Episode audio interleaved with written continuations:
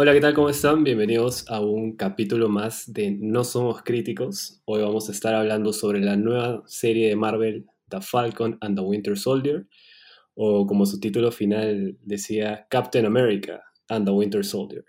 Y para eso hemos traído a alguien que ya se está volviendo casi un caserito de la casa.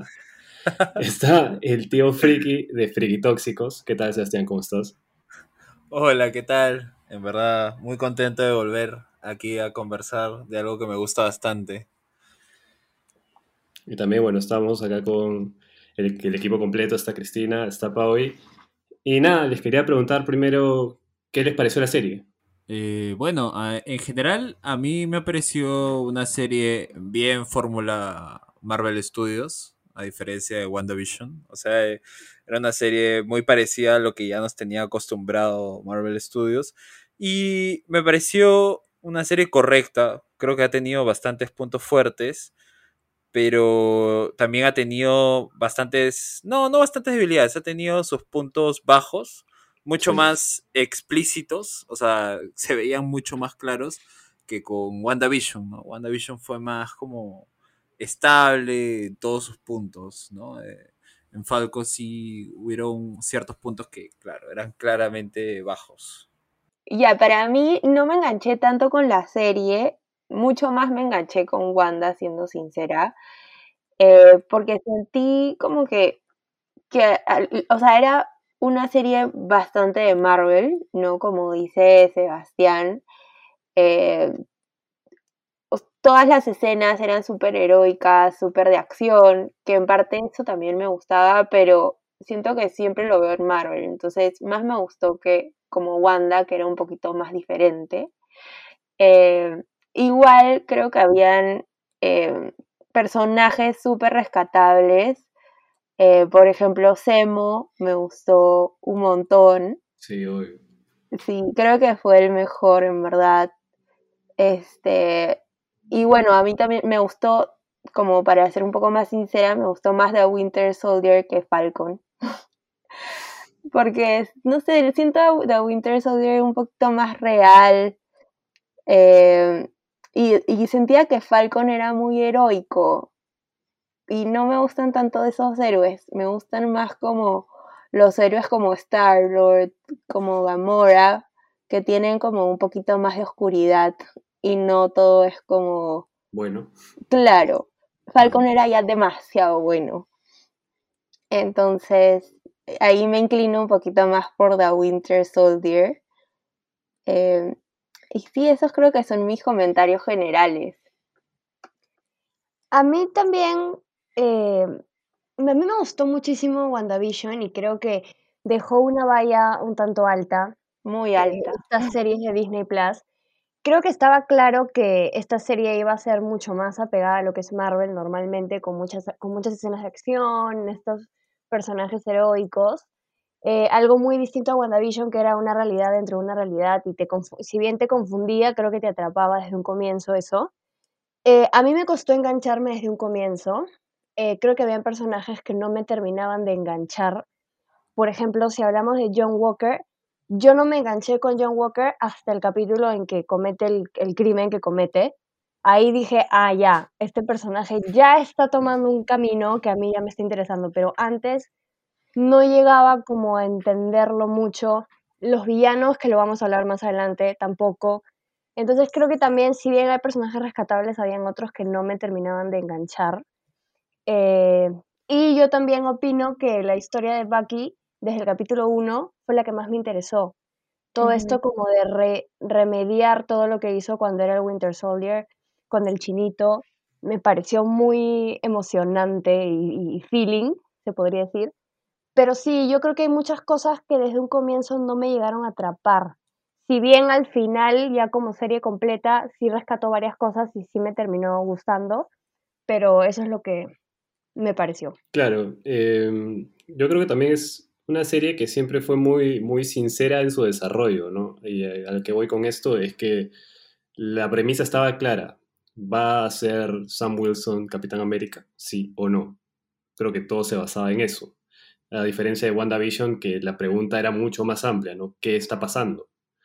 Entonces creo que ya desde ahí marcaba una, una, diferencia entre ambas y incluso la propuesta también. O sea, como ya han dicho ustedes, es una serie mucho más del estilo que nos tiene acostumbrado Marvel, pero que a la vez tenía también algunos matices interesantes. O sea, a mí me parecía interesante cómo se abordó, por ejemplo, el tema del racismo, trayendo un personaje que no conocíamos, eh, como Isaiah, creo que se llama, Isaiah Bradley. Isaiah Bradley, sí. Este, y en sí la carga de, de traer a un Capitán América afroamericano, ¿no? Que fue polémico desde que salió Avengers Endgame cuando Steve Rogers le da el escudo. Entonces, creo que se manejó, me gustó cómo se manejó el tema, porque al principio lo vi medio regañadientes porque no, o sea, usualmente cuando pasan estas cosas, no me gusta que se pasen muy por encimita, ¿no? Como algo que se comenta en un toque, pero después desaparece. En cambio, esta serie sí se encargó de ir hasta el fondo del asunto y mostrarte las razones de por qué lo estaba haciendo. Y bueno, ya más allá de eso, el, el, tema de los villanos, que como dicen ustedes, a mí tampoco me gustó. En verdad, los Flag Smashers me parecieron muy, pero muy flojos. Eh, John Walker sí fue un personaje que me gustó, pero como dijo Pauy también, desde casi el cuarto capítulo, como que se veía que tenía algo malo, nunca lo vi como un personaje positivo, pero recién en ese momento fue como que, ah, ya, se volvió loco el pata totalmente. Y ya por ahí como que empezó a, girar un poco más ese personaje. Pero nada, antes de seguir, em, Cristina, ¿nos, ¿puedes leernos por favor la sinopsis de la, de la serie? Sí, a ver, la serie se trata de seis meses después de recibir el escudo de parte de Capitán América al final de Avengers Endgame, que se estrenó en el 2019. Sam Wilson, The Falcon, se une a Bucky Barnes, The Winter Soldier, en una nueva aventura donde deben lidiar con el legado de poder llegar a ser el nuevo Capitán América. Entonces, ya centrándonos en todo lo que fue la serie, de cómo se desarrolló este nuevo Capitán América y cómo fue descubriendo este, su, rol. Eh, Sebastián, ¿a ti qué te pareció eh, cómo es la vida de Sammy y Bucky luego de perder a Steve Rogers? Eh, bueno, es curioso porque la figura del Capitán América, como en todo, digamos, la historia de Avengers, sobre todo el MCU, es la segunda cabeza, ¿no? O sea, era, por un lado siempre tenías a, Iron Man, que bueno, ya para este punto está muerto, y del otro lado tenías al Capitán América. Y sobre todo el Capitán América representa como el punto máximo de patriotismo para los americanos, ¿no? Es, es, el, es el literal superhéroe bandera de Estados Unidos. Entonces, este, creo que el punto final de Endgame, cuando le entrega el escudo a Sam, es no solo entregar, digamos, ah, te doy el escudo y ahora llámate Capitán América, sino es entregar toda una cuestión de un legado, ¿no? O sea, ahora vas a ser la cara de todo lo que técnicamente es correcto, patrióticamente hablando, ¿no? Entonces, creo que el desarrollo de Sam y Bucky eh, ha sido correcto, sobre todo porque si Sam va a asumir el, nuevo papel de Capitán América, necesitaba que la gente se encariñe o, digamos, o acepte esa decisión. No, porque al final de Avengers Endgame era como que, ah, ya, como que te dejo el escudo, pero la gente era como que no entiendo, entonces ahora él va a ser el Capitán América, pero o sea, el Capitán América es Chris Evans. Creo que, creo que ni él entendió, ¿no? O sea, de lo que yo sé, él no entendió mucho porque también dio el escudo al gobierno y es como, ¿qué fue? Claro, pero creo que darle el escudo al gobierno iba más del lado de que él no se sentía capaz de seguir ese también, legado. También. Claro, lo, que pasa es que ahí, o sea, es curioso porque, eh, digamos, eh, Sam Wilson como Capitán América en los cómics ya tiene varios años. En realidad, desde el momento, por ejemplo, o sea, los que leemos los cómics, en el momento que, por ejemplo, apareció Falcon en, la segunda película de Capitán América, Winter Soldier, era como que en un momento decíamos ya, definitivamente, si es que en algún momento Chris Evans se va, él va a asumir el, el manto del Capitán América. Entonces, era para, para un grupo de personas, digamos, bien obvio, ¿no? Era lo natural que iba a pasar. Porque, digamos, Bucky en los cómics, nunca Steve Rogers le dice, este, ya ahora tú, yo quiero que tú seas el Capitán América.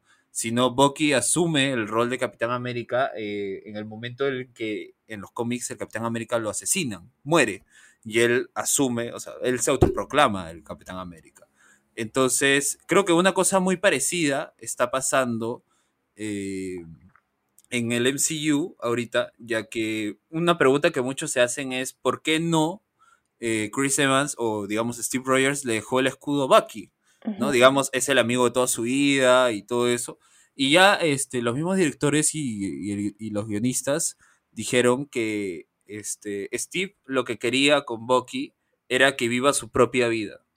Porque siempre había sido, o, o sea, desde el punto en que, digamos, supuestamente muere y Hydra lo, lo, este, lo Lo captura y lo convierte en The Winter Soldier, perdió toda su vida. Y es más, recién como que recupera su vida. Este, en Infinity War lo vemos porque se une a la batalla, pero igual no le dura mucho porque desaparece por el chasquido. Entonces, este, lo que él quería, eh, Steve Rogers, era que Bucky siguiera con su vida, ¿no? Porque finalmente entregar el escudo era entregar un legado. Y desde el primer momento, este, Steve yo creo que sí vio en Sam, eh, digamos, no este, yo creo, desde este ya es mi punto de vista, no el patriotismo, digamos, de, ah, ya soy el escudo y soy 100% americano, sino yo creo que lo que vio en Sam era un poco la nobleza. Es eso de que lo que vio el doctor cuando Steve era todo flaquito y le dijo, eres un buen hombre, es las mismas palabras que le dice Steve cuando, cuando le entrega el escudo, ¿no? Le dice, Sam, eres un buen hombre.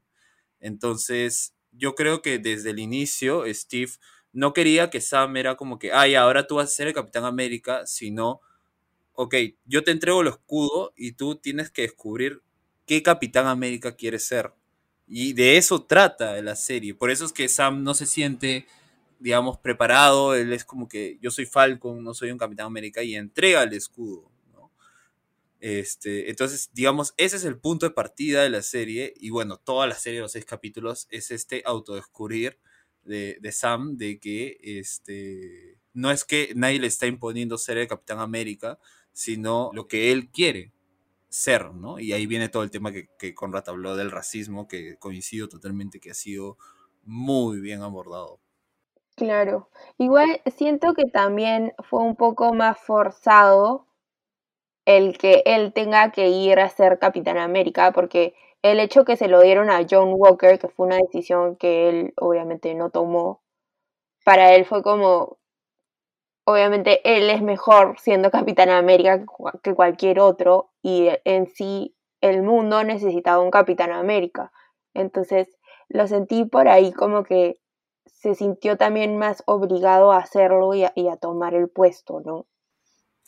Claro, o sea, al principio, cuando, bueno, descubren, y es más, es lo que le reclama Bucky, cuando aparece John Walker como el nuevo Capitán América, claro, creo que ni uno de los dos quería eso, ¿no? Es más, este, esa es una jugada de- del Estado por este, querer, digamos, tener esta figura patriota, ¿no? O sea, finalmente John Walker, por el Estado, o sea, por el, por, por el Estado americano, se vuelve en eso que Steve no quería que se vuelva el Capitán América, ¿no? Una figura patriótica, ¿no? Es como que, ah, soy el Capitán América porque soy una figura patriótica, no es como, ah, la bandera, ah, el águila, ah, el Capitán América, ¿no?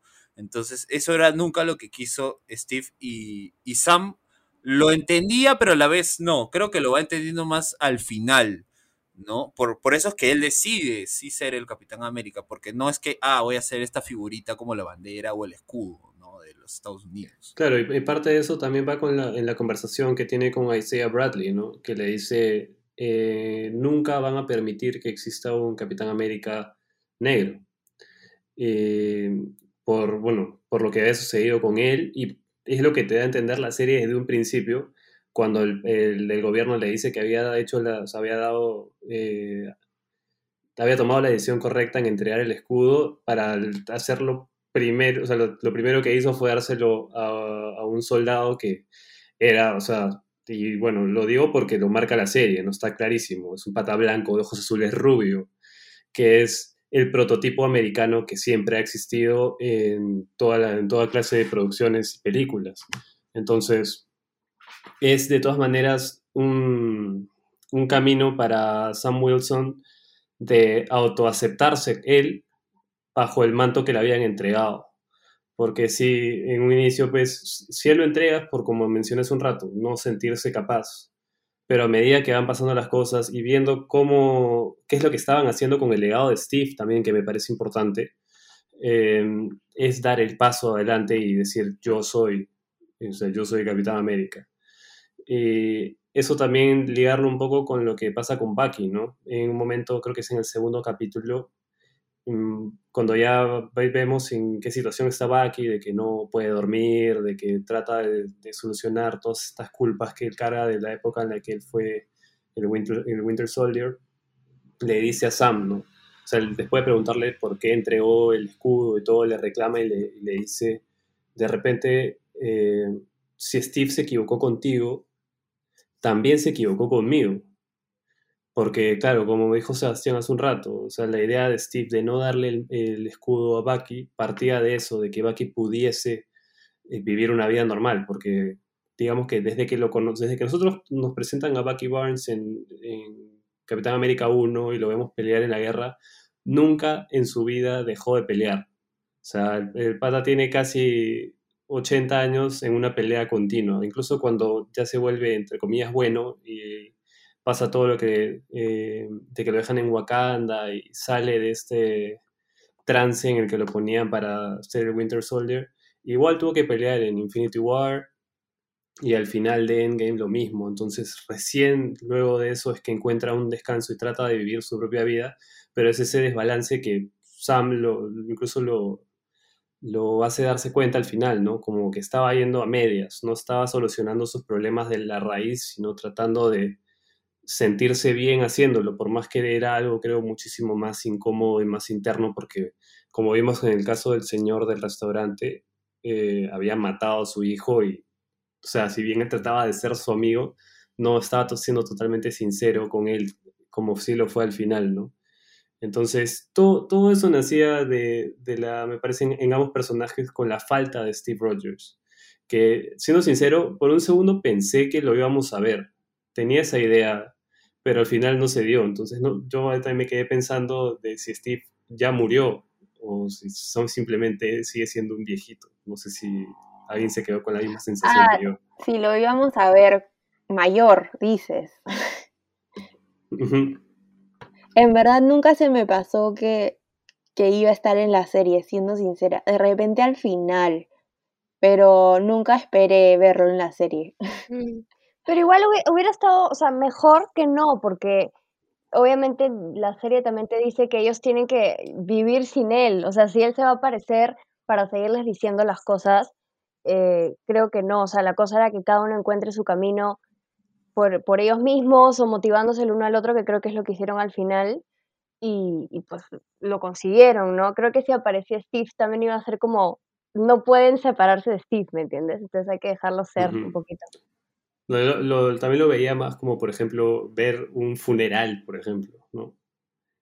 O algo ya que te dé un total cierre. No, no como, claro, como dicen ustedes, que siga siendo como un mentor, sino que por un segundo pensaba, pensé que íbamos a ver el funeral de Steve Rogers ya como el final de, su camino. Pero bueno, no, no se dio igual al final. De repente en una segunda temporada o tercera. Es que lo curioso ahí es que Sam y Bucky son los únicos, quizás este Hulk porque estaba por ahí, pero son los únicos que en realidad saben qué pasó oficialmente con Steve. El gobierno cree que este, Steve murió. Este, y por eso es que crearon la leyenda de que Steve Rogers estaba en la luna, ¿no? Y lo mencionan dos veces, al inicio con este, el soldado que trabaja con Falcon y al final en medio de la mecha uno también, uno también hace este comentario de que, ah, Steve está en la luna. Entonces, claro, oficialmente para todo el mundo es como, ah, Steve sigue vivo, pero está como que, como si fuera Capitana Marvel, ¿no? Está cumpliendo como que roles de Capitán América en el espacio, ¿no? Este, eh, entonces, claro, los que saben la verdad son Falcon y, y Bucky, ¿no? ¿Qué, ¿Qué pasó finalmente con este, con Steve? Y ahí es un poco raro, porque, a ver, oficialmente, como, como sabrán, eh, Endgame eh, abre el tema de este, las nuevas realidades, ¿no? Si tú cambias algo del pasado, se abren nuevas realidades y que la forma de conectarlas por ahora era por el tema de este, el mundo cuántico, ¿no? Por eso es que Steve logra poder pasar este, todas las gemas. Entonces hay dos teorías y una es como que del director, de los directores, y otra es de los escritores, entonces como que no hay un panorama exacto en ese punto. La de los directores es que Steve este, se quedó en un, este, un tiempo alterno y solo vino al mundo real a darle el escudo a Sam y de ahí volvió a su tiempo. O sea, técnicamente no existe Steve en, en, el, en el ahora. Y la de los escritores es que el Steve mayor, o sea, siempre hubo un Steve viviendo a la par de toda la lucha de los Avengers. O sea, digamos que siempre hubieron dos Steve Rogers. El que estaba envejeciendo junto a este junto a Carter y, y, el que, bueno, el que me echaba junto a los Avengers, ¿no? Entonces es como, ambos tienen el mismo peso de credibilidad, entonces es como, bueno, ya, la realidad es que Steve Rogers ya no está y qué pasó con él ya sería un poco de elegir qué teoría te gusta más, ¿no? Si la de los directores o las de o la de este, los guionistas, ¿no? Que Steve Rogers pueda volver a aparecer más adelante, eh, sí, de todas maneras, con un multiverso ya ahí puedes hacer lo que tú quieras. Y yo, yo tenía una duda justo con el hecho de que Falcon ahora es el nuevo Capitán América también se lo comenté a los chicos, que Capitán América de hecho sí recibe algún tipo de dosis para volverse un superhéroe, ¿no? Para tener mucho más fuerza que, que las personas normales. Eh, y poder... soldado. Sí. Sí. Eh, y en cambio Sam, en verdad, o sea, él él no, recibe ningún tipo de dosis ni es mucho más fuerte, se supone que, que los otros, o es un super soldado. Entonces me impresionó el hecho de que pueda manejar tan bien el escudo y con tanta facilidad también en tan poco tiempo, con solo como un entrenamiento de por sí. Entonces quería saber si algo había pasado en la historia o hay algo más que añadir para explicar un poco más esto cómo lo está reemplazando como Capitán América si es que él no... Bueno, digamos, este, bueno, digamos que Sam de por sí siempre ha, sido, ha tenido uno, eh, un entrenamiento militar, ¿no? Porque digamos que él antes de, retirarse y, vivir toda su vida de consejero de, que vimos en Winter Soldier, él era un militar, o sea, tuvo un entrenamiento militar y sobre todo creo que una cosa a resaltar, que no es un superpoder, pero digamos es una habilidad del propio Sam, es que tiene eh, una agilidad y reflejos y digamos punto de, este, de respuesta muy alto, por obviamente el entrenamiento que tiene con las alas. ¿no? Entonces, este, claro, tuvimos nuestras secuencias y de entrenamiento con el escudo, pero yo creo que inevitablemente eh, le fue fácil adecuar lo del escudo a su modo de combate, porque eh, en cuestiones de reflejos y agilidad ya lo tenía por el propio entrenamiento de sus, este, de sus alas, ¿no? Eh, Sam no tiene superpoderes, este, nunca recibió el suero de super soldado, en los cómics no lo tiene. Digamos que en el MCU el power up que le han dado es que sus alas y su traje son del mismo material que el escudo, que es de Vibranium, porque ah. este, Bucky lo hizo eh, en Wakanda. Claro. Entonces, recordamos que el Vibranium es un material súper mega resistente y ligero. Este, y súper ligero, ¿no? Entonces, digamos que ese sería el power up, porque inevitablemente, claro, o sea, Steve Rogers tenía el suero, entonces eso era su power up. Pero si a Sam tenías que darle algo, entonces claro, con yo creo que con sus alas y su traje, este, tranquilamente se puede enfrentar a, este, a muchos villanos, de, así como Steve, ¿no? Creo que ambos tienen sus pros y sus contras, ¿no? Eh, pero digamos, ahí partiría la diferencia. Yo creo que el, punto, y, el, y es más, lo que dice Sam, es que él no, no necesita el suero de super soldado para ser el Capitán América. Es lo cual, este, una cosa que, por ejemplo, John Walker este, se dio cuenta y, él pensaba, ¿no? Él se sentía, por más que era en, ese punto el, el, modelo de soldado americano que nunca iba a tener fallas, en un momento él se siente limitado y usa el suero, ¿no? Entonces es curioso cómo Sam se da cuenta de que él, es más, no lo quiere y no lo necesita, porque Simo, Semo se lo pregunta, ¿no? Le dice, oye, si tú tuvieras la, la oportunidad, ¿te lo pondrías? Y Sam le dice, no, de una. Entonces, ahí ya también habla mucho del personaje de Sam. Claro, es lo contrario a la conversación que tuvo John Walker con su mejor amigo, ¿no? Con Lemar, que le, pregunta exactamente lo mismo, ¿no? O sea, si tú pudieses ponerte el suero, ¿lo harías? Y el pata le dice que sí. y finalmente em, lo hace, ¿no? Eh, ya comentando también lo de, hablando un poco más de John Walker, sí te quería preguntar qué, te había parecido, em, cómo, lo, cómo se planteó este personaje y qué podría, bueno, más allá de que creo que ya conversamos de las implicancias de lo que significa ser Capitán América y cómo falló, em, qué es lo que él termina siendo un nuevo personaje, ¿no? El US Agent. Entonces, quería preguntarte un poquito por eso. Eh, a ver, John Walker a mí sí me pareció un personaje bueno. Correcto, sobre todo para, para lo que era, ¿no? O sea, era, en un inicio era el reemplazo del Capitán América, ¿no? Este, y yo creo que, claro, su viaje del héroe, si lo queremos poner así, tiene un gran punto de quiebre que es cuando mata a uno de los integrantes de los este, Flag, Smashers. Es más, es, mata al brother que, lanzó un texto diciendo que admiraba un montón al Capitán América. Entonces era, era súper simbólico, ¿no? Eh, entonces, eh, como personaje a mí me pareció bueno. A, mí me gustó bastante, ¿no? es más, termina este, siendo un, si quieres llamarlo superficialmente, un Steve Rogers. Hasta yo diría es mejor que un Steve Rogers. Porque recordemos que Steve este, literal evolucionó de físicamente, ¿no? Eso, eso también te quería comentar, porque con ninguno de los Flag Smashers se ve un cambio físico notorio como se le vio a Steve cuando tomó el suero, ¿no?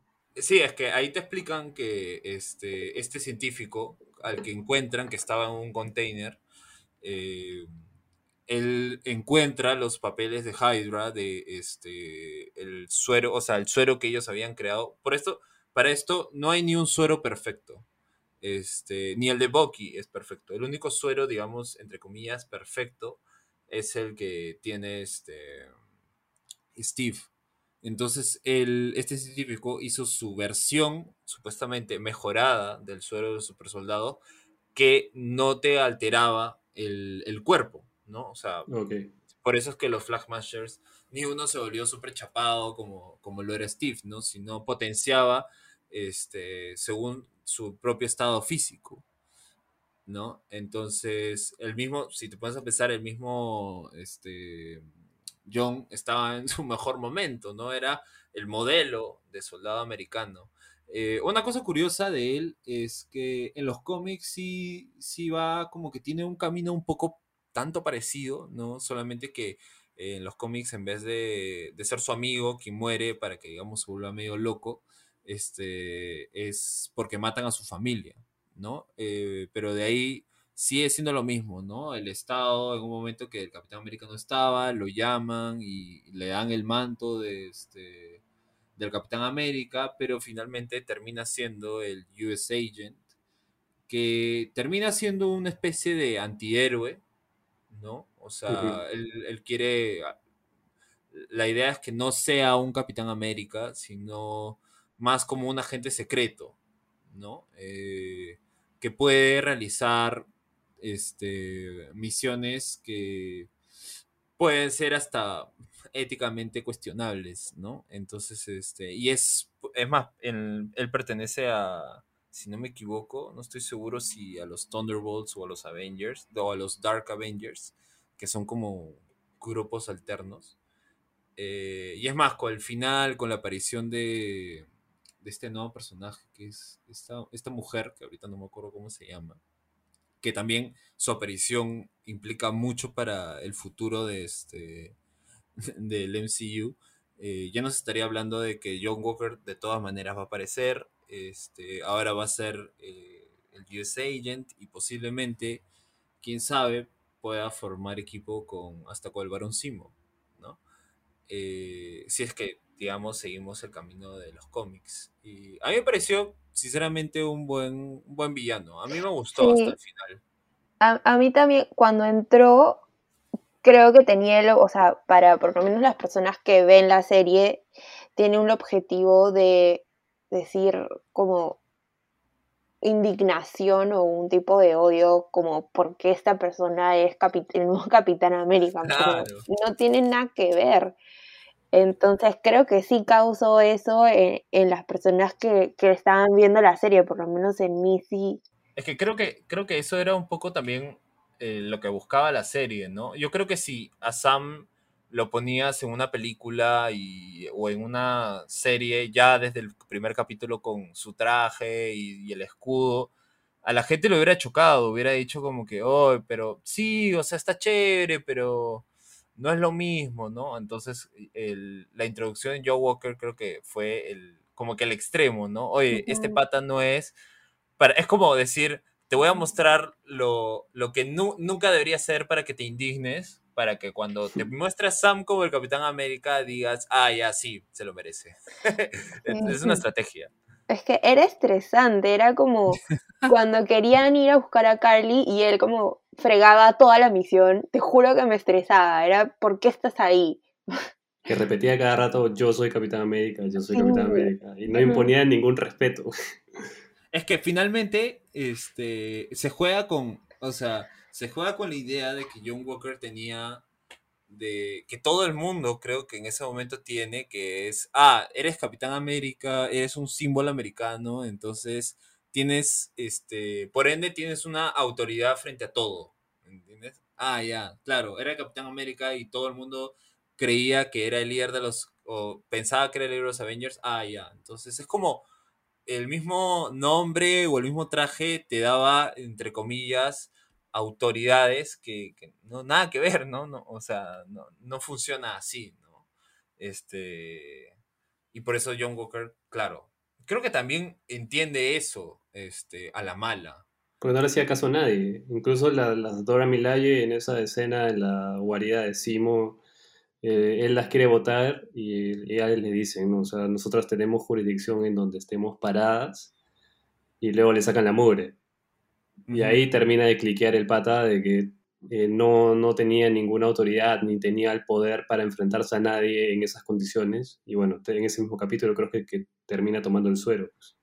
Claro, es que es, es el mismo personaje ir dándose cuenta de que ser Capitán América no es una misión más. O sea, implica muchas cosas más grandes que él, ¿no? Enfrentarse a cosas que lo van a sobrepasar. Y, y finalmente es la actitud frente a eso, ¿no? O sea, este, este, esta figura de Steve de podría hacerlo todo el tiempo, de cuando se paraba, eh, era una figura, claro, de- del mismo Steve, de, de- es una figura noble, ¿no? La, la, la de John Walker era una figura de terquedad, ¿no? O sea, es como que tengo que, porque soy el Capitán América. Entonces, claro, o sea, el personaje estaba construido para, para que en verdad te moleste, ¿no? Te moleste esa figura del Capitán América para que la figura de Sam eh, la aceptes y, te parezca hasta- atractiva. Claro, es como, creo que pasa mucho en, en Marvel que tienen este eh, momentos, casi todos los superhéroes, en los que tienen que merecer eh, la responsabilidad o el poder que se les, que se les da, ¿no? Que creo que también, desviándome un poquito, es lo que se le critica muchas veces a, a Capitana Marvel, ¿no? Porque mucha gente tiene como que esa idea de que la metieron muy al final y nunca se ganó el poder que tuvo porque fue a través de un accidente y qué sé yo, y termina siendo la, la Avenger más poderosa. Eso también gira en torno a, a temas de machismo y qué sé yo, pero eh, es algo que se critica. Y como tú dices, yo creo que si al principio hubiésemos visto ya a Sam asumir y ser el Capitán América, sí hubiese chocado un poco a, comparación de cómo se ha dado de, como les digo, hacérselo ganar, ¿no? O sea, y también es, eh, es empezar a comprender como personaje todo lo que implica, ¿no? O sea, yo me puedo pensar un ejemplo muy, muy cercano a esto sería Miles Morales con Spider-Man, ¿no? Este, y es más, tenemos la, la excelente película de Spider-Man. Gran película.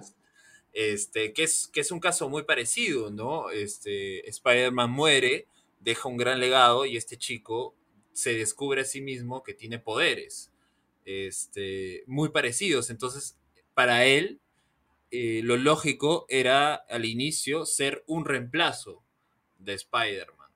O sea, es como, ah, ya voy a llenar el, el huequito que dejó Spider-Man, pero de ahí él se da cuenta de que él no, él no tiene que ser el reemplazo. O sea, él tiene que ser su propia versión de héroe. Y ese es, ese es el mensaje de Spider-Man Into Spider-Verse. Y finalmente es el mensaje que, que digamos, como, como decías, Conrad, este, esto de, de heredar este, poderes, heredar este, títulos o volver a hacernos personajes, este, funciona mucho así, ¿no? O sea, no, no es ser el reemplazo, sino buscar ser qué versión vas a ser tú, ¿no? Este, porque este, Iron Man, Capitanes Américas, Hulk, eh, Thor, hemos tenido de más, ¿no? Pero siempre se ha girado en torno a, a- a, este, qué versión vas a hacer, ¿no? Y una cosa muy, muy curiosa y que en, los en, en la serie se burlan, y es un datito curioso, es que eh, antes, en- ya también por épocas, los villanos, no, los superhéroes, este, que eran afroamericanos o, o eran este, de tez morena, siempre su nombre tenía Black. Black. Es más, este, eh, y en un momento se burlan y dicen, ah, es The Black Falcon, ¿no? Y, y era una cosa normal, ¿ah? Este, este, el, eh, el Black Panther, más. O sea, el único que me acuerdo ahorita es el Black Panther. Pero era, era una cuestión de, de los cómics muy usual. En Y DC, eso- en DC no existe Black Adam. Este, sí, pero Black Adam no es este. Ah, no es afroamericano. No es Ah, afroamericano. No, La Roca recién va a ser este. Bueno, que La Roca. Ah, bueno. Este, pero las cosas empiezan a cambiar este, ya en la, en la nueva generación, ¿no? O sea, eh, Miles Morales no es Black Spider. Claro. O, o- o él no es el Black Captain America, ¿no? Entonces, a mí me gustó mucho ese detalle de cómo se burlan de eso, porque en verdad, eh, en los cómics antes, si eras un afroamericano que tenía poderes, este, te daban un nombre con Black. O, o- o hasta el mismo, este, el White Panther, este, que supuestamente es Bucky, este, es, es un pata que era el hermano, el hermanastro de Black Panther, pero que era blanco. Ah, ya, como es blanco, vamos a llamarlo The White Wolf, ¿no? Este, entonces era este, una forma muy curiosa de trabajar e- esa burla, ¿no? Que empezó a cambiar este... Ah, es más, Luke Cage, el de la serie, que quizás Ujú. todo el mundo ya lo conocimos, que era Luke Cage, antes se le conocía como Black Power. Entonces, eh, era, era una cuestión que antes era casi, digamos, normal, pero ahora, pero sí te vas dando cuenta de que era bien racista, ¿no? Entonces, una cosa que a mí me gustó mucho de la serie y que fallaron con el tema de los Black de los Flag Smashers era que muy aparte de trabajar el tema del legado, trabajan el tema de este, las minorías.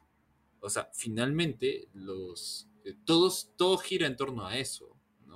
Este, el mismo Sam, eh, el mismo John Walker, los mismos este, este, Black Smashers, este, representaban una, una minoría, por así decirlo, puestos en un papel de crisis, ¿no? o, o en, o en algo que es mucho más grande que ellos. Y, perdón que me vaya en floro, pero este, eh, a mí, por ejemplo, lo que más me gustó de toda la serie, más que, y eso que a mí me gustó mucho John Walker, Simo y, todo, fue la introducción del personaje de Isaiah Bradley. Isaiah Bradley es este, un personaje que existe en los cómics desde hace mucho, pero es un personaje súper caleta, nadie lo conoce y es el segundo Capitán América, digamos, canon que existe. Este, y es más, su historia es igualita al de los, eh, la que te cuentan, solamente que en los cómics él sí salva a su pelotón, pero se salva poniéndose un traje del Capitán América. O sea, se roba un traje del Capitán América que estaba por ahí, coge un escudo X, porque él sabía lo que representaba eso para los soldados y él quería que la gente lo siguiera. Y Pero- bueno, finalmente... Se supone que él cuenta su historia y lo que dice es que él, por salvar a su gente, de alguna manera fue tomado prisionero. Sí, tal cual. ¿No? Y eso, eso es lo que pasa. Lo que pasa es que eh, Isaiah es el único que sobrevive a, a una este, experimentación sobre, por, eh, para crear un suero super soldado. O sea, esto del suero super soldado es como que es. Todo el mundo ha querido volver, eh, volver a sacarlo. O sea. Hulk es, una, es, una, es producto de un fallido suero super soldado. Entonces, lo que le pareció al gobierno es que no entendían cómo Isaiah había sobrevivido al, al, este, al suero, mientras que todo, digamos, el pelotón, bueno, parte de su pelotón que había este, tenido la misma aplicación, había muerto.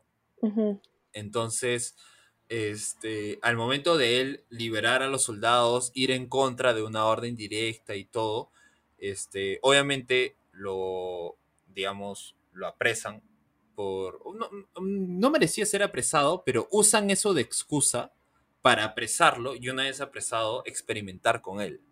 Es- o sea, es exactamente lo mismo que te cuentan ahí, porque querían saber por qué este, su cuerpo aceptó el, este, el suelo de super soldado, ¿no?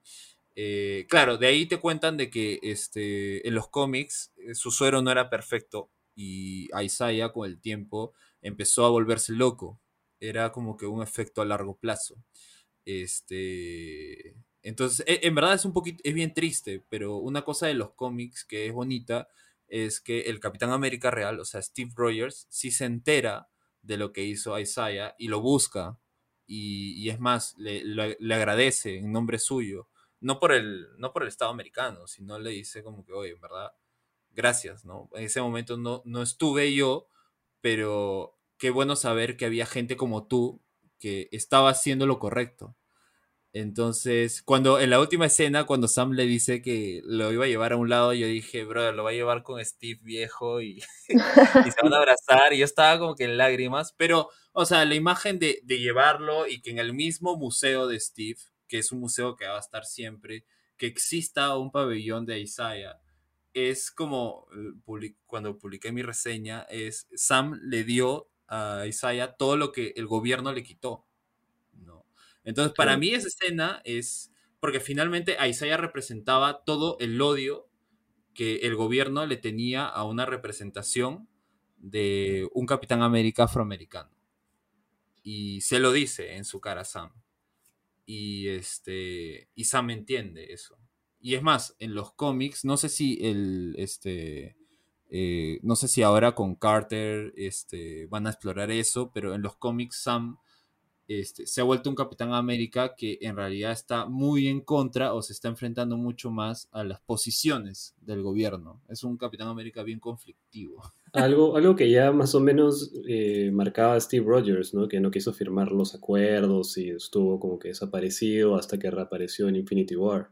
Sí, claro, o sea, lo que pasa es que este, hay un... El, Steve eh, es el Capitán América, pero él, no, él, él nunca comprendió como John Walker, ¿no? Como que, ah, soy una figura patriota, ¿no? O sea, él es el Capitán América, pero él entiende que lo que tiene que hacer es siempre hacer lo correcto, ¿no? O sea, por más que, digamos, si el gobierno está en contra, se va a ir en contra de eso, ¿no? Ese es una, el, el claro ejemplo de, de Civil War, ¿no? Este, por eso es que eso es lo que comprende Sam y que el gobierno y John Walker nunca lo han comprendido. Claro. Eh, ahora, ya siguiendo con los villanos, creo que todos acá concordamos de que los Flag Smashers no fueron pues para nada atractivos durante la serie. Em, entonces, nada, quería comentar eso contigo, que, te había parecido cómo se había planteado su situación, que creo que en verdad peleaban por algo, o sea, justo en teoría, ¿no? Creo que todo nacía de que para ellos durante el blip em, se les había, habían conseguido hogar, qué sé yo, y ahora que había regresado toda, literalmente la mitad del planeta, se les estaba echando los lugares en donde estaban. Eh, entonces, era toda una lucha, digamos, de libertades que a mí me parece se pudo explotar muchísimo mejor, pero termina siendo la parte más floja de toda la serie, ¿no? Es más, yo, que, que me he visto todas las películas y todo, no entendía al comienzo su lucha. Me costó entenderla, ya como la segunda vez que lo explican o tercera es que digo, ah, ya están luchando por esto, ¿no? Sí, el problema de los Flag Smashers es que eh, lo que no hizo la serie fue contextualizar y poner como que en pantalla qué era lo que estaban luchando. Porque eso me ha pasado mucho con, cuando he hablado con gente que me decían, no entendía por qué estaban luchando. Y es que, o sea, claro, si te pones a pensar en que después de Infinity War pasaron cinco años, en cinco años el mundo se reacomodó a lo que era tener la mitad de habitantes. Bien o mal, el mundo se recomodó así, ¿no? Entonces, y te van contando de a poquitos de que empezaron a salir cosas muy buenas en base a eso. O sea, finalmente, o sea, aunque no lo querramos, Thanos sí tenía razón, en parte. Y es más, o sea, el mismo Steve lo reconoce. Cuando le, dice a Nat en Endgame, le dice, oye, vi una ballena, ¿me entiendes? Es como que, mm. esa, este, hasta la misma Nat le dice, no me vengas con que quieres sacarle lo bueno a esto, porque en verdad sí lo había, ¿no? O sea, ese comentario de que, ah, Endgame es la excusa de los Avengers de, ah, eh, de haber perdido y todo eso, o sea, es debatible y eso es lo bacán de, ese trasfondo de Thanos, ¿no? Entonces, cuando vuelven las personas con el blip, obviamente tienes cinco años en los que el mundo se había acomodado de una forma para que de un momento a otro aparezca la mitad del mundo. O sea, y es más, tienes que pensar que en cinco años han nacido nuevas personas, han muerto personas. Entonces, es obligar a la gente a este, reacomodarse a una realidad que no, o sea, no estaba acostumbrada, ¿no? O sea, son cinco años. Y este Captain Falcon de Winter Soldier pasa seis meses después de Endgame, o sea, después del blip. O sea, el mundo se está reacomodando todavía. Será lo que vivió la gente después del chasquido de Thanos el primer año, ¿no? Entonces, yo creo que el problema fue que los este, Flag Smashers tenían un propósito bueno este, y tenían una justificación lo que debió haber hecho la serie fue mostrar que, por qué estaban peleando. O sea, es como que mostrarme en pantalla, oye, estos son los resultados de que como volvió la gente, este, el mundo se está cambiando por este lado. Se está empezando a dar preferencias por este lado, los gobiernos están dando como que se están retractando de decisiones, entonces está formando una crisis. Pero como eso nunca lo vimos en pantalla y solo te lo mostraba medio caleta con el hecho de estos refugiados en los que ellos querían proteger. Es como, no entiendo por qué causa estás peleando, porque nadie lo dice, o no, no lo hemos visto. Y es más, el mismo Sam, hablando con los este, políticos en su discurso final, en su primer discurso como Capitán América, logró más que todos ellos en media crisis. Entonces, es como... O sea, no hay fuerza. Y ese fue el gran problema de esos personajes. O sea, tenías a un grupo de no sé cuántos super soldados. O sea, podían hacer lo que querían. Este, pero el problema era que nunca nos acostumbraron a nosotros o nos mostraron a nosotros por qué estaban peleando. Sam es el único que lo entiende y sabe y por eso es que quiere buscar este razonar con Carly. Este, porque le dice, yo entiendo y estoy de acuerdo contigo, pero lo que estás haciendo está mal. Pero como nunca nos han mostrado lo que está haciendo, solo lo único que nos mostraron fue que explotaron un edificio lleno de soldados, es como, Ya, ¿qué más? Y no, no me hacía sentido, o sea, para mí los otros super soldados decían, ¿por qué lo tenemos que explotar? ¿Por qué tenemos que matar a gente? Y Carly necia con, no, la violencia, usemos la violencia, si no, no nos van a hacer caso. Como me parecía ya muy exagerado, como no había un porqué de convertirse un terrorista. No, no era, para mí no era necesario, por lo menos, ¿no? Entonces, por eso también no, no me gustaron mucho de ella también, ¿no? Sí, gustó. yo también tengo un problema con el cast de Carly. Sí. eh, porque Tu- su cara no te estresaba, a mí me estresaba su cara. Sí, o sea, es que finalmente no, no, no tenía presencia, creo yo. Ese es el problema de si no le das background a un enemigo y no tiene presencia, es como... O sea, mira, por ejemplo, te la pongo así. En Iron Man 3, que es como que una película súper cuestionada y que todo lo que ustedes quieran. Por ejemplo, el mandarín como figura, este que finalmente termina siendo un actor, era una figura imponente y que, a- o sea, y tú veías cosas que hacía, era como que se vuela la jato de Tony Stark, era como que hacía cosas. Claro, lo que le, la- lo que le molestó a la gente era de que construyeron un villano para que al final te digan, ah, no, era un actor. Entonces, es como le quitaste todo el peso. Entonces tenías a Carly, que lo único que tenía de especial era de que, ah, ya, por si acaso tiene poderes como super soldado. Ah, ya, ok. Pero nunca la, vi, nunca la vimos literal ser una líder. Solo veíamos que cuando hablaba era como que en sus conversaciones con los demás eran, sí, sí, lo estamos haciendo porque por nuestra lucha, sí, no sé qué, sí, sí. Sí, todo era cortito, ¿no? No, no, te- no tenía nada de sustancia, en realidad, sus diálogos. Ni Claro. cuando y tratan de hacerte empatizar un, un poco con ella cuando creo que fallece la que venía a ser su mamá o su figura materna, pero ni, Claro. a- ni así conectabas con ella, porque como tú dices, o sea, lo, lo que ella hablaba o, tra- o trataba de hacer era todo tan seco y tan sencillo en, en el sentido de que todo iba de la boca para afuera que literal cada vez que aparecía en pantalla en realidad solamente esperaba que termine su escena porque me interesaba mucho más lo otro que eso. Sí, y creo, creo que también el hecho de que sea necia y todo, o sea, yo la veía ella la veía como una, una chica o una chibola loca, que en verdad no, yo no, como dijo Cristi, yo no entendía tampoco mucho lo que estaba haciendo, el por qué, solo sentías que hacía las cosas y ya, y que era una chibola a las que eh, Sam y Bucky querían tratar de convencer de que deje de hacer esas cosas porque Bucky, como ya había sido asesino, él dice no vas a poder dormir, que las pesadillas, y, y Sam igual. Entonces, como no, no la sientas como esa amenaza, sino como que esa chibola a la que tienes que simplemente controlar porque Claro. está como desquiciada, ¿me entiendes? O sea, ya no, ya no te lo tomas. Yo no me lo tomaba tan en serio o amenazante como podría ser un villano en Marvel, pues. Es más, me daba más miedo Simo porque sentía Claro. que, que iba a traicionar. Yo decía, ¿en qué momento traiciona? momento. ¿En qué Sí. momento hace algo, no? Y le tenía más miedo a él que a la misma Carly.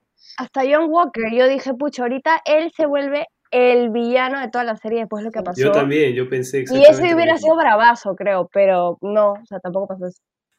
Sí, yo me acuerdo que justo esto también hablé con Conrad de una cosa que Marvel siempre ha sufrido ha sido en sus villanos. Obviamente tenemos sus, hay sus excepciones, ¿no? Claro. Claramente. Thanos. Pero este Thanos, el mismo Loki, el Eh, este el buitre, el. Killmonger, el, bit- el buitre de Homecoming, o sea, ha tenido buenos ejemplos de villanos. Y, y claro, yo le decía a Conrad, este, es curioso cómo antes nos quejábamos de que, ah, ya, bueno, es una película, dos horas, ¿cómo desarrollas un villano? Claro, ¿no? Y es como que tienes una serie de seis capítulos y ni así lo puedes desarrollar. Sí. Entonces, Mm, Claro, yo lo que hubiera hecho hubiera sido este a Carly. Sí, o sea, yo creo que el personaje hubiera mejorado un montón si le ponías algo concreto, ¿no? Era la líder de los refugiados de tal lugar y un país los votó, entonces ella quería acabar con ese país, porque los votaron, ¿me entiendes? Cuando les prometieron todo, los votaron. Entonces, si tenía algo concreto, ya, por lo menos te iba a entender, pero era como yo decía, no entiendo ¿A quién le quiere hacer daño a ella? ¿Quiere al mundo entero? ¿A solo Estados Unidos? ¿A quién? ¿No? Entonces, esos vacíos son lo que la gente hace como que. No, no, amiga. Claro, incluso hasta en cómo, cómo está actuado me parece que puedo crecer más, porque como, claro, si la quieren pintar como esta chica loca que pone la violencia por encima de todo, ni siquiera su cara me reflejaba eso en ningún momento. No. Todo Creo- era plano. Y su único momento así como wow fue cuando mató al amigo de, de John Walker. Que obviamente ahí, que ahí ves, toda la, ves toda la super fuerza que tiene de alguna manera, porque él rompió la columna literal con él. Y ahí es como que dices, esto es como su momento más, este, no sé, de villana en la serie, ¿no? Pero de ahí es como, claro, y fue casual, pues como dices, ni siquiera es que tuvo la intención. ¿Saben qué, ¿Saben qué hubiera ayudado también? Darle un background. ¿Quién era ella? Es que Sí, la veíamos a ella y, claro, o sea, todo su accionar era una cuestión media de físico, ¿no? O se peleaba con la gente y todo, pero yo decía, ¿cuál es, cuál es la ventaja que tiene ella? Ella era líder de cierto lugar, entonces la planteabas como que era súper inteligente o, o era una líder nata, pero yo decía, ¿quién eres, Carly? O sea, no entiendo, porque, claro, es todo lo... Si me hubieras dicho, ah, ya, es una ex militar de de como que, que perteneció a un grupo de agentes, ya, te puedo entender por qué trata de solucionar todo a lo físico, ¿no? Pero como ni siquiera me dicen eso, ni siquiera me han dicho de por qué es la líder, entonces es como, nuevamente, ¿no? Esta cuestión de Marvel de te voy a, a dar este villano y créete lo que es porque, bueno, lo necesito para la historia, ¿no? tal cual. Eh, entonces, ese, ese fue el, el gran problema, porque a todo el mundo yo le digo, "Oye, Falcon the Winter Soldier es una gran serie, ha tenido unas, este, un, su cast ha sido súper bueno, has tenido a Simo, a Walker, a todos ellos, pero tienes el gran como que peso de los Flag Smashers que hace que toda la serie caiga en picada, ¿no? Sí, de, de repente en el cast, o sea, a mí, como ya pensando un poquito más, hubiera sido mejor que sea una mujer, pero un poquito mayor, con un poco más de experiencia, con un poco más de resentimiento, en vez de una, una chica, ¿cuántos años habrá tenido? ¿18? ¿20 años? Máximo. Máximo. claro, O si hubiera sido una chica de 18 o 20 años, al menos dime como que qué logró ella, ¿no? Para ser la líder de 18 o 20 Exacto, años. ¿por qué es ¿no? la Como líder? que, claro, ¿no? Porque yo veía gente que claramente me parecía que imponía más de este, aunque sea este respeto del líder de como que el, líder que es el más grande o el más agresivo o el que impone más respeto, digamos, superficialmente. O sea, yo veía de los Black Smashers más gente con esas cualidades. Entonces yo decía, ¿por qué todos siguen a Carly? No entendía eso. ¿Por qué la siguen? ¿Es porque es inteligente? Pero nunca la he visto hacer algo inteligente. Es porque es como que es capaz de ver algo donde todos los demás no ven. No, nunca la he visto ver algo en lo que los demás ven. ¿Es porque es la más hábil físicamente? No, claramente habían otros que eran mucho más hábiles físicamente. Entonces ella como antagonista le faltaba, le faltaba toda la base de decir, oye, es como que eh, entiendo por qué eres la villana, ¿no? Técnicamente. Claro, y otra cosa que le iba restando a medida que iban pasando los capítulos es que, bueno, si bien nunca tuvimos una buena impresión de ella desde el principio, iba cayéndose aún más cuando iban pasando los capítulos y toda la gente a su alrededor empezaba a ponerle caras y a dudar de lo que ella decía. Entonces, incluso desde ahí no te daba buena espina, pues es como que ni siquiera la gente que tiene alrededor le cree, o sea, me la acabas de presentar y, toda la gente que está en su entorno está dudando de lo que ella plantea. Entonces, ¿para qué? No, claro. Y sobre todo el final. O sea, el final es bravazo, tienes todas las mechas y todo, pero el gran problema del final de la serie es que nadie sabía qué era lo que quería Carly. O sea, quería secuestrar y matarlos a todos ellos, los políticos. ¿Por qué? Que era como que ya. No, no iba a ganar nada con eso. Claro, claro. Los matabas y, ¿Y qué pasa? Y, y, de ahí, ¿Y de ahí qué? O sea, ¿te vas a, vas a volverte una dictadora en algún lugar?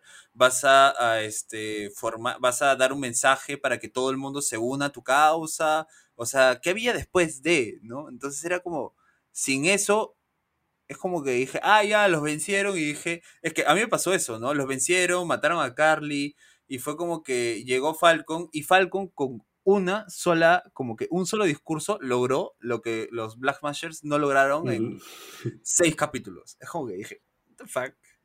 Es que también, a ver, Sam lo pudo lograr porque es el nuevo Capitán América, por eso lo pudo lograr. Pero, Claro, pero, pero- sí, totalmente de acuerdo con, con lo de Carly, ¿no?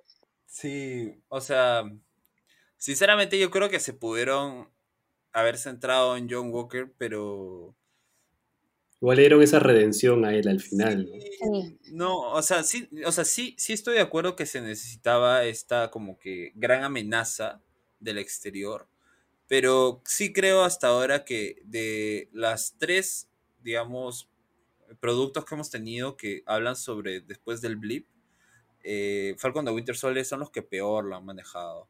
En este, Far From Home, por lo menos era claro, ¿no? Te, te- te explicaban de una manera un poco chistosa cómo, qué, qué- qué consecuencias tuvo después del blip, ¿no? El hecho de que, ah, se juntaban las clases, eh, el mismo hecho de la muerte de Iron Man y, y, bueno, todo lo demás. Eh, en WandaVision tenías el, el tema de este que estaba reflejado en Mónica, ¿no? Esta mujer que volvía después de, de cinco años. Y en Falcon the Winter Soldier es como que era un datito más, ¿no? Era como que, ah, ya. Entonces, por eso yo creo que esa serie lo que faltó es ver, ¿no? Ah, ya, Carly, ¿por qué estás luchando? Ah, ya, te muestro por qué. Y bueno, ya como al final vemos que Carly se junta con Sharon Carter, que me parece un, un agente, un ex agente, ¿no? Eh, pero algo que me, me quedó la duda es que dicen que Sharon es la nueva Power Broker, pero en verdad yo no estoy muy familiarizada con ese término. Eh, no sé si podías explicarlo un poquito más. Eh, claro, acá es curioso porque también este, mucho se habló de quién en realidad era Sharon Carter.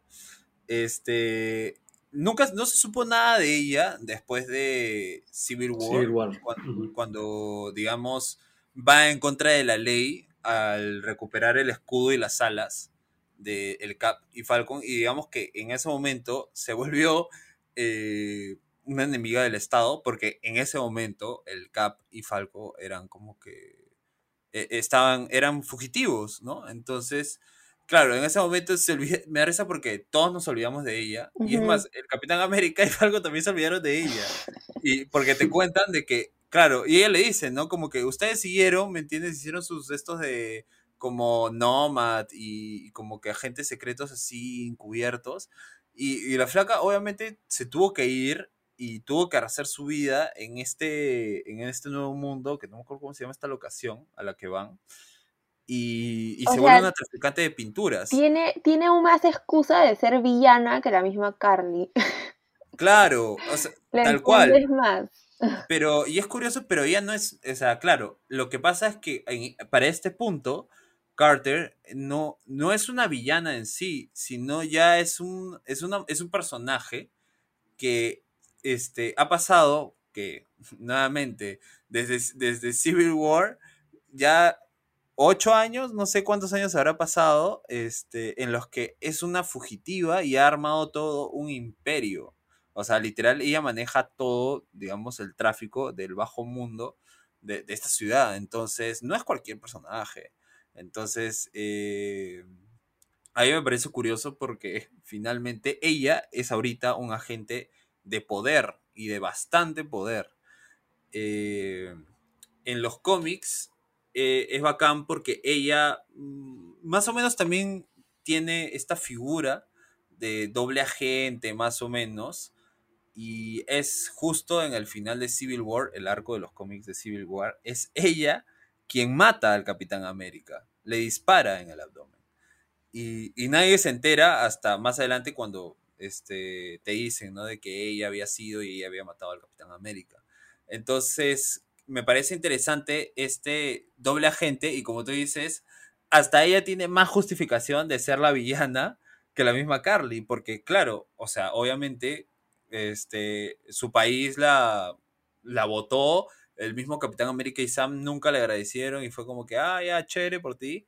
Y, y ella tuvo que armar su poder Este, Se tuvo que construir sola prácticamente, ¿no? Claro, y sobre todo, tú ya sabías quién era ella. Ella era una ex agente, entonces habilidades de combate, espionaje, los tenía. Entonces, claro, no me parece raro el tema de que este haya ahorita tenga este el cargo del Power Broker, ¿no?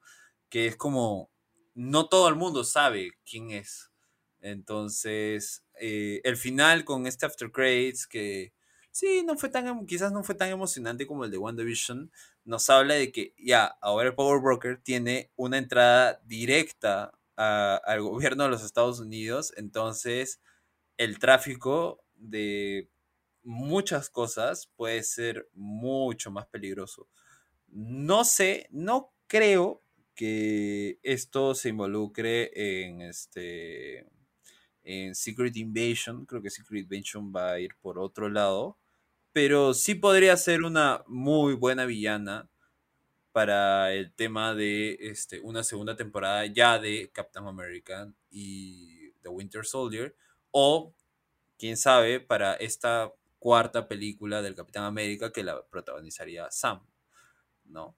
Sí, igual ella me encanta, o sea, la actriz que es Emily Van Camp, yo la sigo desde Revenge y me parece que va perfecto para las películas de Marvel. Sí, como doble agente eh, es, es bien chévere. A, a mí me parece que fue un buen personaje y fue, este, tanto como Barón Simo, eh, un gran éxito traerlos de nuevo para esta serie. Porque para mí el Barón Simo también un montón de gente siempre lo criticó de que, ah, en, en, este, en Civil War, que no sé qué, que no sé cuántos, que no era tan buen villano. A mí siempre me pareció uno de los mejores villanos de Marvel porque el pata, solo con inteligencia, se bajó a los Avengers y los destruyó. Sí. Solo con inteligencia. Claro, Entonces, traerlo de nuevo, el pata es el que literal encuentra a Carly y hace todo. Porque los este. hace todo, literal, o sea, lo he podido hacer solo y, y ya está, acaba con Carly. Y, y una cosa que a mí me gusta mucho del Simo y lo que ha mantenido es que es un pata que es muy fiel a sus, este, a sus, a sus ideales, ¿no? En Civil War vimos que él mató a, a los otros sobrevivientes, a los otros super soldiers de, de Hydra, los mató. Y aquí eh, él también tenía la mentalidad, ¿no? De que el mundo no puede tener más super soldados. Y, Por eso y- destruye el suero, pues. y por eso destruye todos los sueros, ¿no? Es porque es bajo su propio interés, es bajo lo que él creía y él actuaba, sí, ayudaba a Sam y ayudaba a Bucky, pero su propio interés estaba siempre un paso delante de todos. Claro, y aparte se, se metió el, el baile más memorable del MCU, creo.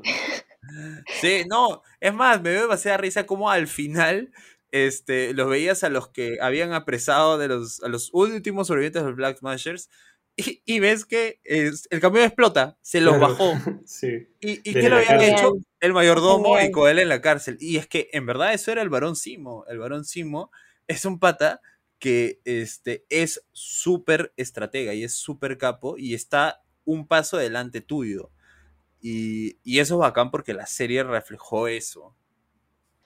Sí, de hecho, justo leí también lo del baile de Simo y esto, o sea, no estaba planeado. Sale que el actor mismo hizo el baile y, y- y fluyó y lo grabaron y él dijo, yo pensé que no, era, no lo iban a poner en la serie y creo que terminó siendo una de las mejores escenas. Sí, claro, se volvió un meme. Y, Sí, y- sí, sí. y- y fue bacán porque todo el mundo salió el rumor de que este había solo habían puesto unos pequeños segundos de lo que era y creo que a la semana Marvel soltó el clip completo y a todo el mundo le encantó, ¿no? Increíble. Hay una cuenta en, en Twitter que se llama Simo Dancing 2 y lo hacen bailar con distintas canciones. Por si, sí, sí la he visto, por si la quieren seguir. Es buenísimo, buenísimo. Bueno, eh, ya para terminar, lo último que queríamos conversar contigo es qué podríamos esperar de acá al futuro con, con estos personajes, sobre todo con Sam y con Bucky, ¿no? Porque bueno, Bucky, digamos que ya por fin dejó su personalidad del Winter Soldier. Sí, o sea, a ver, eh, yo creo que de entre los dos es claro de que el que mejor desarrollo tuvo era Bucky. Pero eso es claro porque Bucky tenía este, un antecedente o tenía un antagonista, que era él mismo, muy claro, ¿no? Y que lo hemos visto desde la primera película. El, el antagonista de Sam era, digamos, su propia decisión, pero que en la serie intentó de alguna forma representarlo con el tema del barco y su hermana, que dato curioso, en los cómics no existe la hermana ni su Ah, sobrino, qué o sea, bueno. es, es algo que Mm. crearon para el MCU.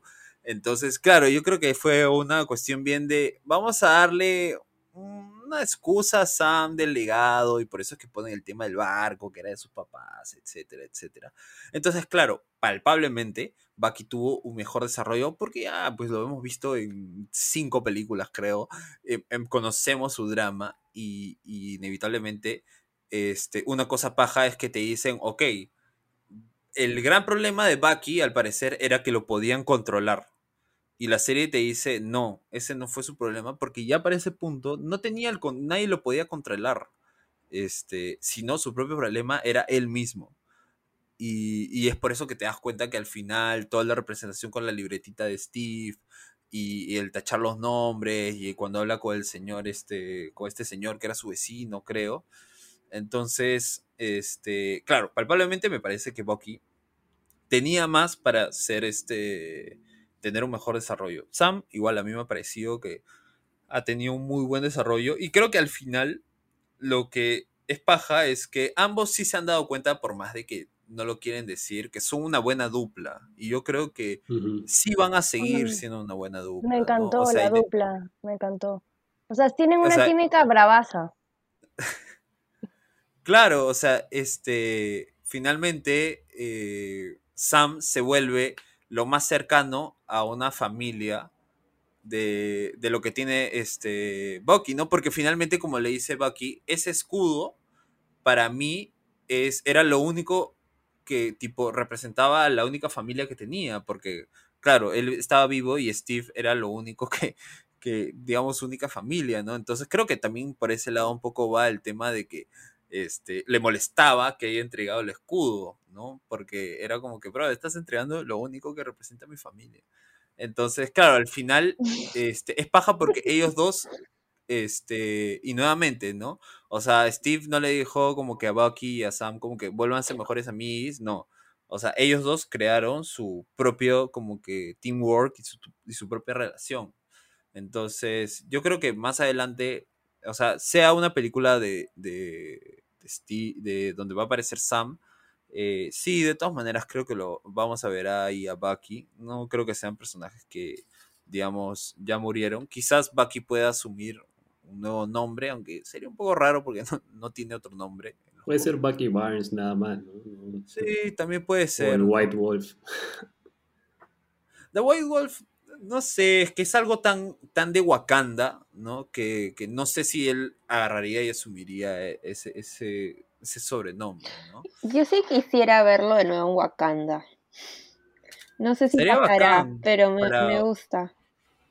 O sea, a mí una cosa que me pareció bacán era el tema de introducir a las guerreras de Wakanda, ¿no? O sea, No me lo Porque- esperaba, sí. Yo Claro, porque te hace sentir que estás viviendo en realidad un- ya un punto, un universo de Marvel donde todo está conectado, pues. ¿no? O sea, desde el punto que pones a Simo, era inevitable de que iban a aparecer los de porque el pata mató al Black Panther. Entonces, este, e- eso me pareció bacán. Yo sí creo, podría ser, ¿no? Habría que ver en qué línea van a llevarlo a, a Black Panther 2.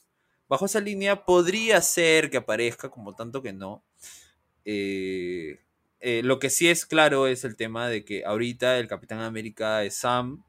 Sam, obviamente, como el nuevo Capitán América, va a asumir, digamos, lo vamos a ver en más películas, en más series, eh, quizás mucho más que el mismo Bucky.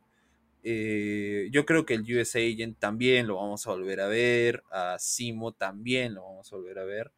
Este. Y yo creo que el rol ahorita es que técnicamente no existen los Avengers, ya no existen como grupo. Entonces, este, creo que el futuro es empezar a jugar un poco con estas duplas o con mini grupos que se juntan para crisis este, específicas, ¿no? Súper que- puntual.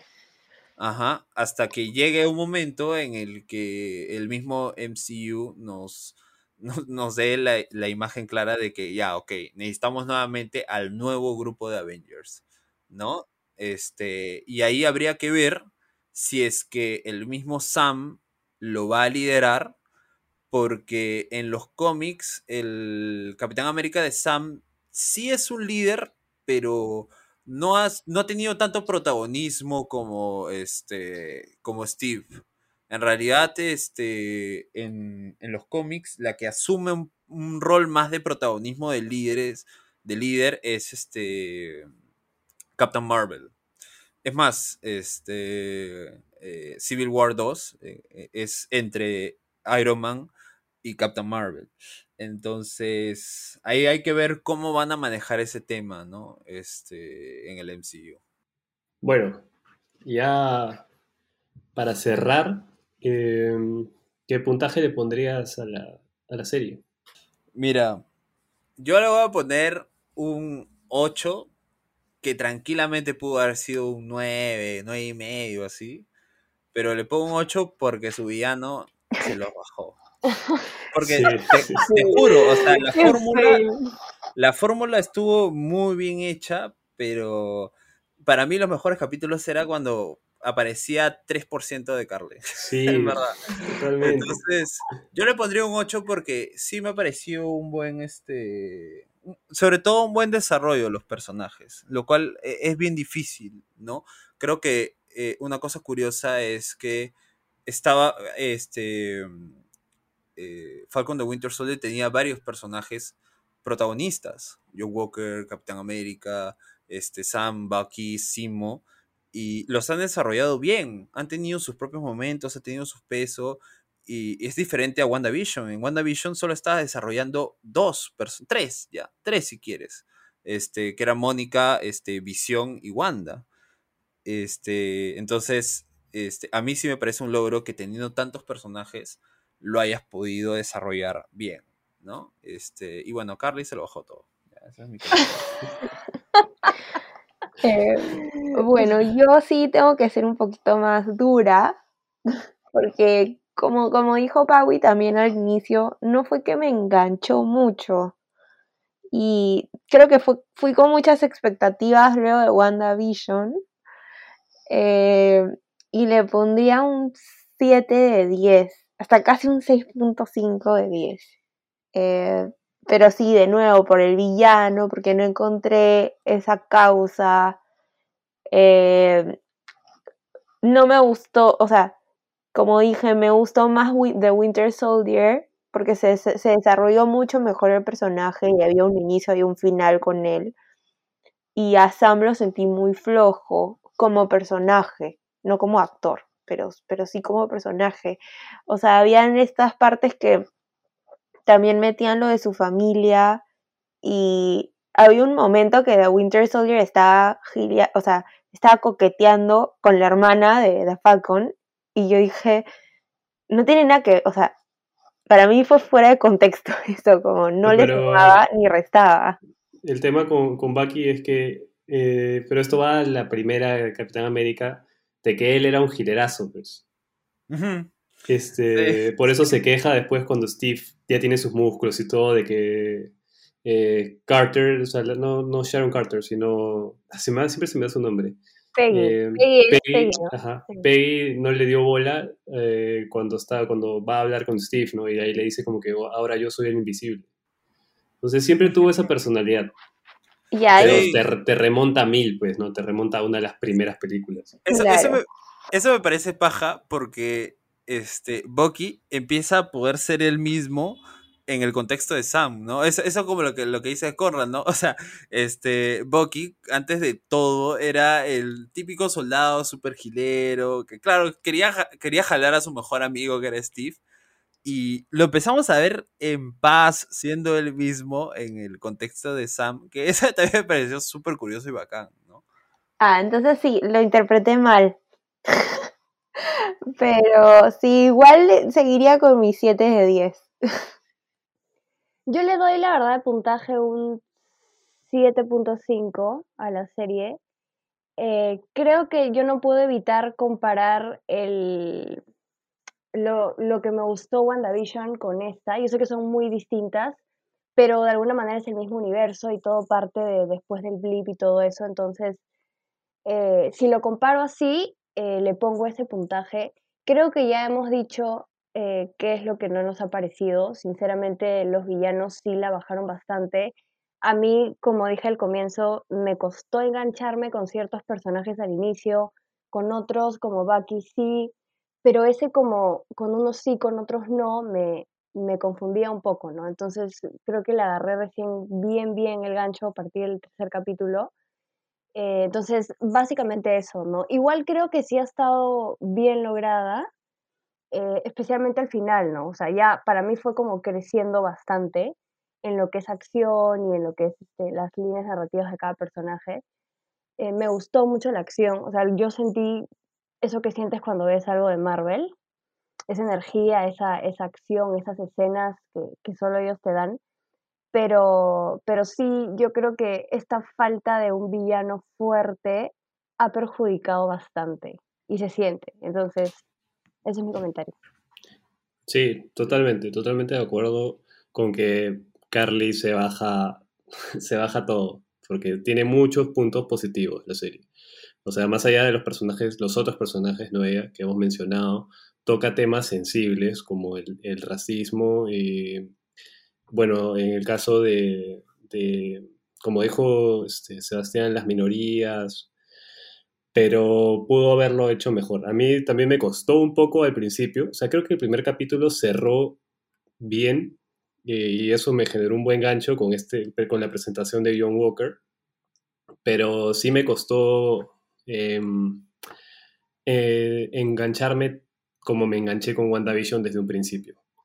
entonces, yo también, yo creo que comparto, comparto el puntaje de Cree y le pondría un 7. Soy muy positivo, me he dado cuenta.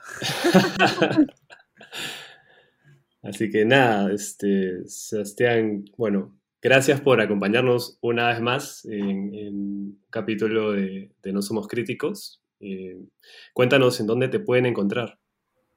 No, en verdad, muchas gracias a ustedes. Ya saben que a mí siempre me encanta poder hablar de los temas que me gustan. Bueno, a mí me pueden encontrar como Friki Tóxicos, como el tío Friki, eh, sobre todo en Instagram, YouTube y Facebook, este, arroba Friki Tóxicos. Perfecto.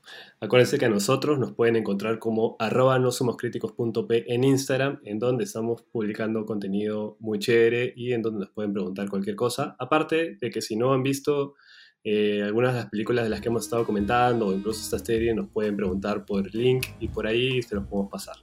Así que nada, muchas gracias por escucharnos y nos vemos en el siguiente capítulo.